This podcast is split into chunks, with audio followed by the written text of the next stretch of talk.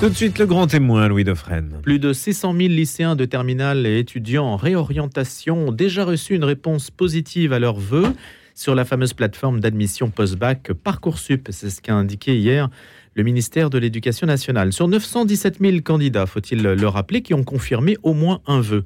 Cette première phase se prolonge jusqu'au 7 juillet. Parcoursup n'est qu'un moyen d'accéder à l'enseignement supérieur. Attardons-nous justement sur l'épithète supérieure. Monique Cantos-Perber est avec nous ce matin. Elle est philosophe. Elle a dirigé l'école normale supérieure et elle a fondé une autre formation, une formation supérieure d'excellence pour le premier cycle, dans le cadre de trois filières distinctes dont nous allons parler humanité du 21e siècle, économie, data et sciences sociales, et puis mathématiques, informatique et sciences. Et ça s'appelle À tout plus. Bonjour Monique Cantos-Perber. Bonjour. Donc ça se lance cette année? Oui, c'est une institution nouvelle pour les trois premières années, après le baccalauréat, donc le premier cycle, trois filières que vous avez rappelées. Euh, ce sera à Paris, dans le 5e arrondissement, en français et en anglais, et ce sera le premier euh, Liberal Arts College à la française, c'est-à-dire l'éducation fondamentale, pluridisciplinaire en première année, et avec un haut niveau d'exigence pour euh, que les étudiants puissent avoir une très bonne expertise en troisième année dans la spécialité qu'ils ont choisie et puissent ensuite rejoindre les meilleurs masters ou toutes sortes de formations qui les amèneront à se spécialiser fortement dans les études.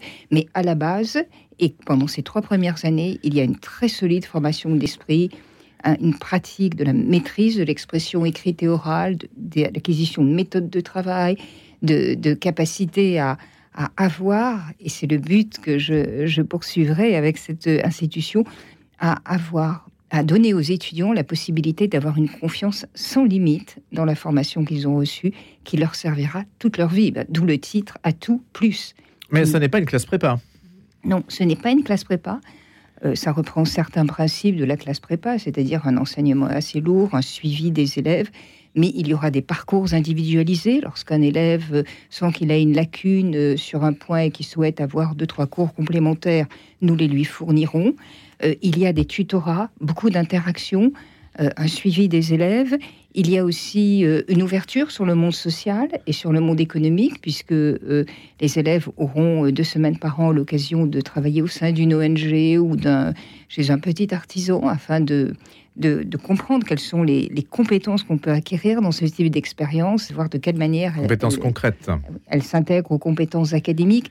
Euh, une ouverture vers le monde international, ce sera à moitié en anglais. Donc voilà, beaucoup de signes qui Alors justement, des classes prépa. Monique Cantos-Perber, puisque vous avez dit les arts libéraux en anglais, vous avez dit c'est en anglais, est-ce que vous n'êtes pas allé inspirer, euh, chercher des idées? Est-ce que vous n'êtes pas allé vous inspirer de la manière dont l'université fonctionne en Angleterre, par exemple? Oui, tout à fait. Et elle fonctionne de manière exemplaire. Hein, Très différente. Hein. manière, euh, c'est vraiment euh, le, pays ou les institutions, les universités anglaises que le monde entier a envie de rejoindre et pas simplement euh, le monde anglophone. Oui, en effet, voyez-vous, il y a plusieurs manières de très bien former un esprit. je l'ai vu à la direction de, l'école normale supérieure. Les élèves arrivent de, de classe prépa sont remarquablement formés. Simplement, nous, accueillons aussi des élèves venus de l'étranger qui avaient été formés de manière très différente et qui étaient également excellents, avec le même type d'aisance, et même des qualités, euh, des qualités supplémentaires que nos élèves de classe opératoire n'ont pas toujours en termes de, liberté de pensée, de créativité. Euh, donc, euh, les étudiants ont changé, les savoirs se sont renouvelés, euh, nous sommes aujourd'hui face à une génération qui a de nouvelles aspirations, de nouvelles qualités intellectuelles, de nouvelles lacunes aussi. Et je pense qu'il y a la place aujourd'hui dans l'éventail des offres de formation supérieure pour quelque chose de nouveau, qui revienne aux fondamentaux, qui rappelle qu'on ne peut pas progresser euh, dans ses études sans une maîtrise totale de l'expression, sans une maîtrise de l'argumentation, que tout cela mérite d'être euh, exercé de manière spécifique et pas simplement appris sur le tas et en même temps la nécessité d'avoir un très haut niveau de connaissance. Donc l'idée d'Atout Plus, c'était d'intégrer toutes les techniques de formation, les ambitions de formation que j'ai pu observer dans le monde britannique, à Oxford en particulier, dans le monde américain aussi, euh, puisque j'ai enseigné euh, quelques années à, Stanford, et d'essayer euh, d'intégrer cela à, ce qu'il y a aussi d'excellent dans la tradition française. J'ai essayé d'intégrer, si vous voulez, tout ce que j'ai pu observer de très efficace en matière de formation. Racontez-nous, Monique euh, Cantos-Perber, la différence entre une journée type d'un étudiant euh, à Stanford ou Oxford et un étudiant ici. Qu'est-ce qu'il va trouver ou qu'est-ce qu'il peut trouver de différent? Est-ce que les, les, intitulés des cours sont différents? Est-ce qu'il choisit ses cours de manière très différente? C'est là-dessus que ça se joue? En effet, il est dans un cursus, donc il y a une offre d'enseignement bien définie qui correspond à une méthode progressive de formation d'esprit et d'acquisition de connaissances solides. Mais par ailleurs, euh, euh, il a régulièrement, une fois par semaine ou une fois toutes les deux semaines, des tutorats, c'est-à-dire un enseignant s'occupe de lui. Donc ça, ça euh, n'existe pas en France aujourd'hui?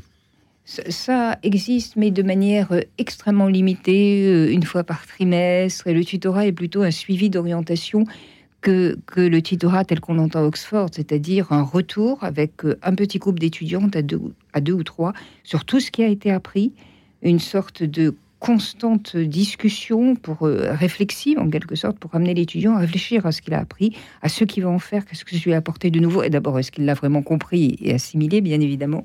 Donc ça c'est un point différenciant ça, c'est un point très différenciant. Ensuite les disciplines ne sont pas tout à fait définies de la même façon. Bien sûr, on pourrait reconnaître l'histoire, la philosophie et la littérature pour euh, la filière humanité, c'est l'exemple que je prends mais euh, elles seront beaucoup plus centrées sur les méthodes particulières qu'elles utilisent et sur les, le type d'objets qu'elles, sur lesquels elles travaillent. Par exemple, prenons le cas de la philosophie, que je connais bien.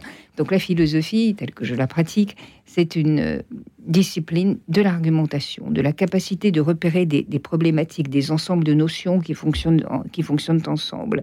La possibilité aussi d'exprimer extrêmement précisément euh, ce, qu'on veut dire. La possibilité de voir euh, tout de suite ce qui ne va pas dans un argument, de pouvoir construire une contre-argumentation. C'est aussi évidemment un corpus de texte avec chacun son système d'explication du monde. Il ne s'agit pas d'apprendre aux étudiants le détail de tout cela, puisque euh, ça, euh, en première année en particulier, ils n'auront pas le temps de le faire, mais de leur faire comprendre à quoi ça correspond, quelle est la question qu'on adresse au monde, quel modèle de, quel modèle de compréhension lui applique. Voyez-vous, éviter euh, une, perspective un peu superficielle et idée générale de la philosophie, revenir à ce qui est essentiel dans ces disciplines, c'est-à-dire le travail sur les concepts et les arguments. L'histoire, c'est pareil. L'histoire, c'est bien sûr apprendre de nombreux, assimiler de nombreuses connaissances historiques, mais c'est aussi plus fondamentalement acquérir un sens historique. C'est-à-dire comprendre que les problèmes ne se posent pas de la même façon dans différentes, à différentes époques.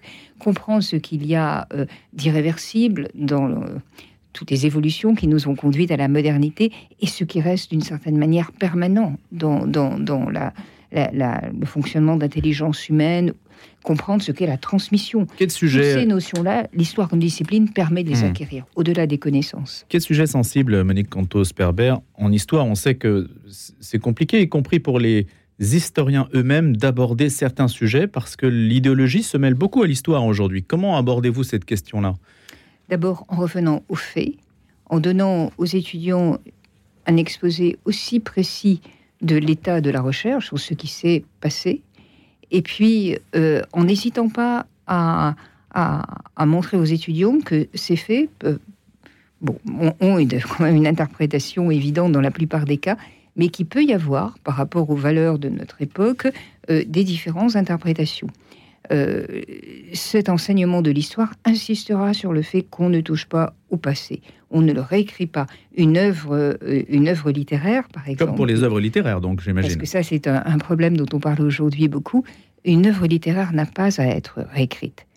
Elle peut être euh, remise en son contexte on peut donner aux étudiants des éléments pour comprendre ce que cela signifiait dans ce contexte-là. Donc pas de déconstruction. Il, est très important de la maintenir dans son altérité. L'apprentissage, c'est une expérience de l'altérité, c'est-à-dire comprendre qu'il y a d'autres vies que la nôtre, d'autres systèmes de culture, d'autres systèmes de valeurs. Ça ne signifie pas qu'il faille y adhérer, bien sûr, mais de savoir qu'ils ont existé, quelle était leur raison d'être parce que, d'une certaine façon, c'est ce qui nous permet de comprendre la valeur de ce que nous sommes devenus de pouvoir restituer ce cheminement. Si on l'efface, si on fait croire aux enfants de manière complètement illusoire que tout a toujours été comme nous le voyons, nous les privons de, la forme fondamentale de l'intelligence qui consiste à, faire la part des choses, à remettre les choses en perspective et surtout à savoir écouter ce que l'autre dit dans son altérité, même si on n'est pas d'accord avec lui. La perspective disparaît tout simplement, puisque justement on devient le centre du monde. Monique Cantos-Perber, il y a trois filières donc, avec à peu près 30 étudiants. Donc ça reste une formation euh, quand même sélective. Pour y accéder, j'imagine que... Alors vous n'êtes pas sur Parcoursup, on l'a dit, puisque vous vous lancez, mais vous y serez euh, l'année prochaine. Quels seront les critères que vous allez mobiliser pour sélectionner ces étudiants? Première chose, motivation pour les études. Des étudiants qui ont envie de construire leur parcours de formation, qui ne sont pas passifs, qui comprennent ce que ça peut leur, leur apporter que, que, des études réussies qui les aideront pendant toute leur vie.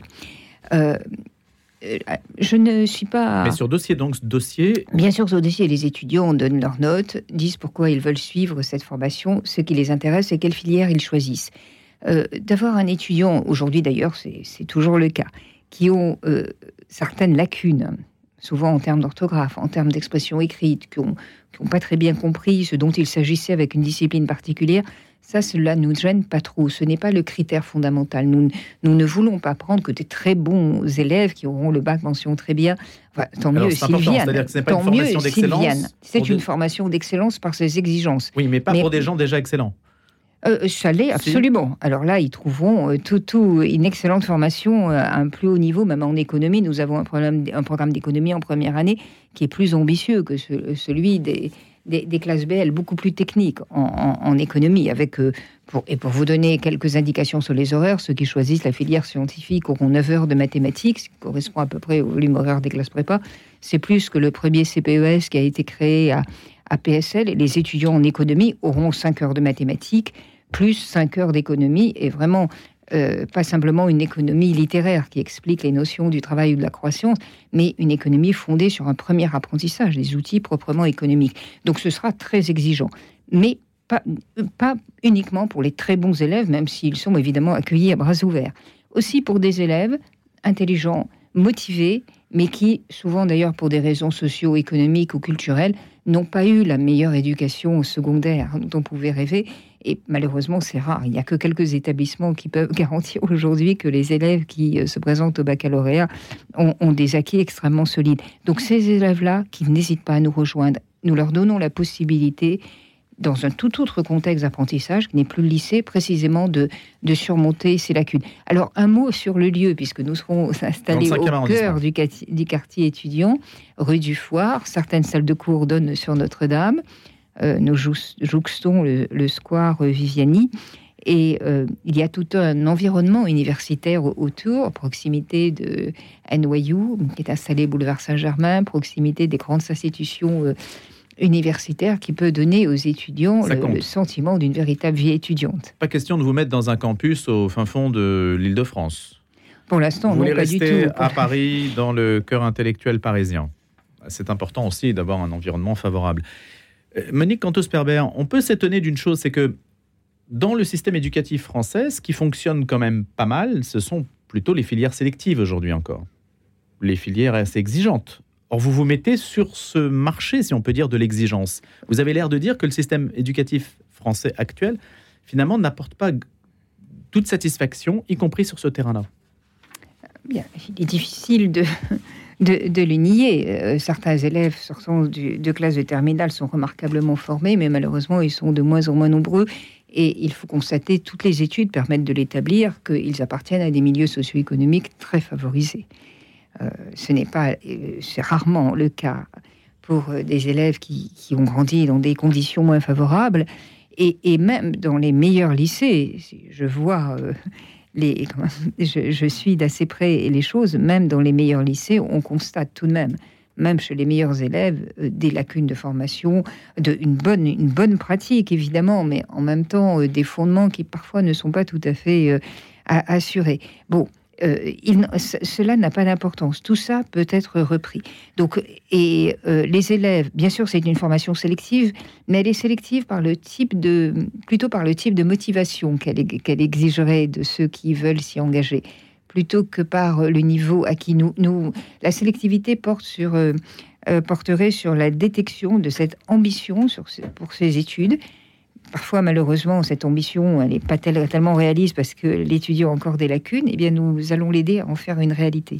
Vous estimez qu'il y a donc aujourd'hui la place pour une formation d'excellence à côté de l'élitisme à la française, dont vous estimez qu'il n'est pas strictement satisfaisant, ainsi que je vous ai posé la question J'éviterai d'employer le terme d'élitisme à la française, puisque, si vous voulez, ça donne l'impression qu'il y a une sorte de sélection préalable.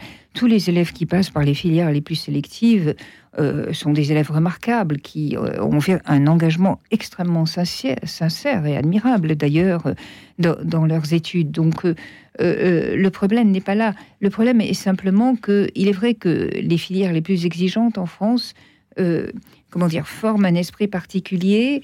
Et je pense qu'aujourd'hui, pour atteindre le même niveau d'excellence, il y a plusieurs stratégies pour former les esprits. Nous nous en proposons une autre et qui me paraît correspondre à une forme de nécessité, parce que les savoirs ont évolué, les étudiants ont changé, euh, les classes préparatoires n'ont pas du tout évolué de la même façon. Donc il ne s'agit pas, ce n'est en aucun cas une formation au rabais, les exigences sont très très élevées. D'ailleurs, nous allons parler des débouchés, peut-être. Les, niveaux que les étudiants auront, auront, acquis en troisième année leur permettra de rejoindre les meilleurs cursus. En tout cas, là, là est, l'ambition, c'est l'ambition fondamentale. En troisième année, donc en L3, on sort euh, pour un master. Alors, en L3. En troisième année de premier cycle, du cycle A tout plus, on a le bachelor A tout plus. Mmh. On a évidemment bien réussi ses études et nous travaillons à la possibilité d'avoir des équivalences qui permettent en effet de de, rejoindre les meilleurs masters. Nous offrons également aux étudiants dès la deuxième année, euh, aux étudiants qui le souhaitent, hein, la formation n'est pas faite pour cela, c'est pas des calques des classes préparatoires. Mais notre idée est d'ouvrir le plus grand nombre de débouchés aux étudiants. Donc les étudiants qui le souhaitent dès la deuxième année pourront bénéficier d'une préparation écrite aux épreuves euh, des concours des, grandes écoles, une très vaste palette de grandes écoles. Donc, euh, voilà, les étudiants auront suivi une formation différente, très exigeante, en laquelle ils pourront avoir une très grande confiance quant à sa solidité et le niveau d'expertise qu'elle leur permet d'acquérir. Mais ensuite, le jeu sera ouvert hmm. lorsqu'ils poursuivront leurs études. Monique Cantos-Perber, je mets de côté ma réflexion tout à l'heure sur l'élitisme. Ça s'adresse aussi, et peut-être surtout, à tous ces étudiants qui veulent aller dans l'enseignement supérieur et qui sont parfois désarçonnés par le premier cycle de l'enseignement supérieur soit parce que l'encadrement n'est pas au rendez-vous, soit parce que leur orientation aussi n'est pas forcément si bien que cela euh, établie. Et donc là, là, il y a du monde. Là, il y a du monde, et c'est précisément ceux que nous voudrions. Enfin, ça. ceux qui ont. Et là, vous avez le choix. Hein. oui. En tout cas, j'espère qu'ils nous feront confiance parce que c'est une institution nouvelle. J'insiste sur ce, sur ce point. Bon, moi-même, comme vous l'avez rappelé, j'ai une grande expérience dans le domaine de l'enseignement supérieur. D'ailleurs, j'ai largement contribué à la création du premier CPES euh, en 2012 auquel euh, peu de gens croyaient à l'époque. J'avais la chance de pouvoir euh, travailler avec Patrice Corr, qui était le proviseur du lycée Henri IV sur cette question. Aujourd'hui, 11 ans après, il faut constater que le CPES est un véritable succès. Simplement, c'était il y a 11 ans. Je crois que les choses ont beaucoup évolué. L'arrivée, nous allons peut-être en parler, de l'intelligence artificielle change la donne aussi. Il ne fait pas de faute d'orthographe. Et, qui ne fait pas faire orthographe, mais qui ne fait que produire des textes qui sont de l'ordre du plausible, puisque ce sont des, séquences de phrases euh, qui sont statistiquement les plus répandues, qui sont sélectionnées pour pouvoir euh, donner une, une, une, euh, une réponse à la question qui est posée. Donc, Vous l'avez testé en philo? Oui, je l'ai, testé, non pas en philo, mais j'ai demandé à GPS, la, GPT, pardon, la première fois, euh, ChatGPT, je lui ai demandé la première fois euh, qu'est-ce que la guerre du Péloponnèse? Bon, j'ai une réponse, en effet, qui, brassait euh, tout ce qu'on peut dire sur la guerre du Péloponnèse. Ce qui m'a quand même stupéfaite, c'est lorsque j'ai demandé cette réponse en grec ancien, et en effet, je l'ai vu arriver en grec ancien. Alors là, je peux confirmer sans, sans, sans, erreur. C'est époustouflant, là. Pour les quelques lignes que j'ai vues.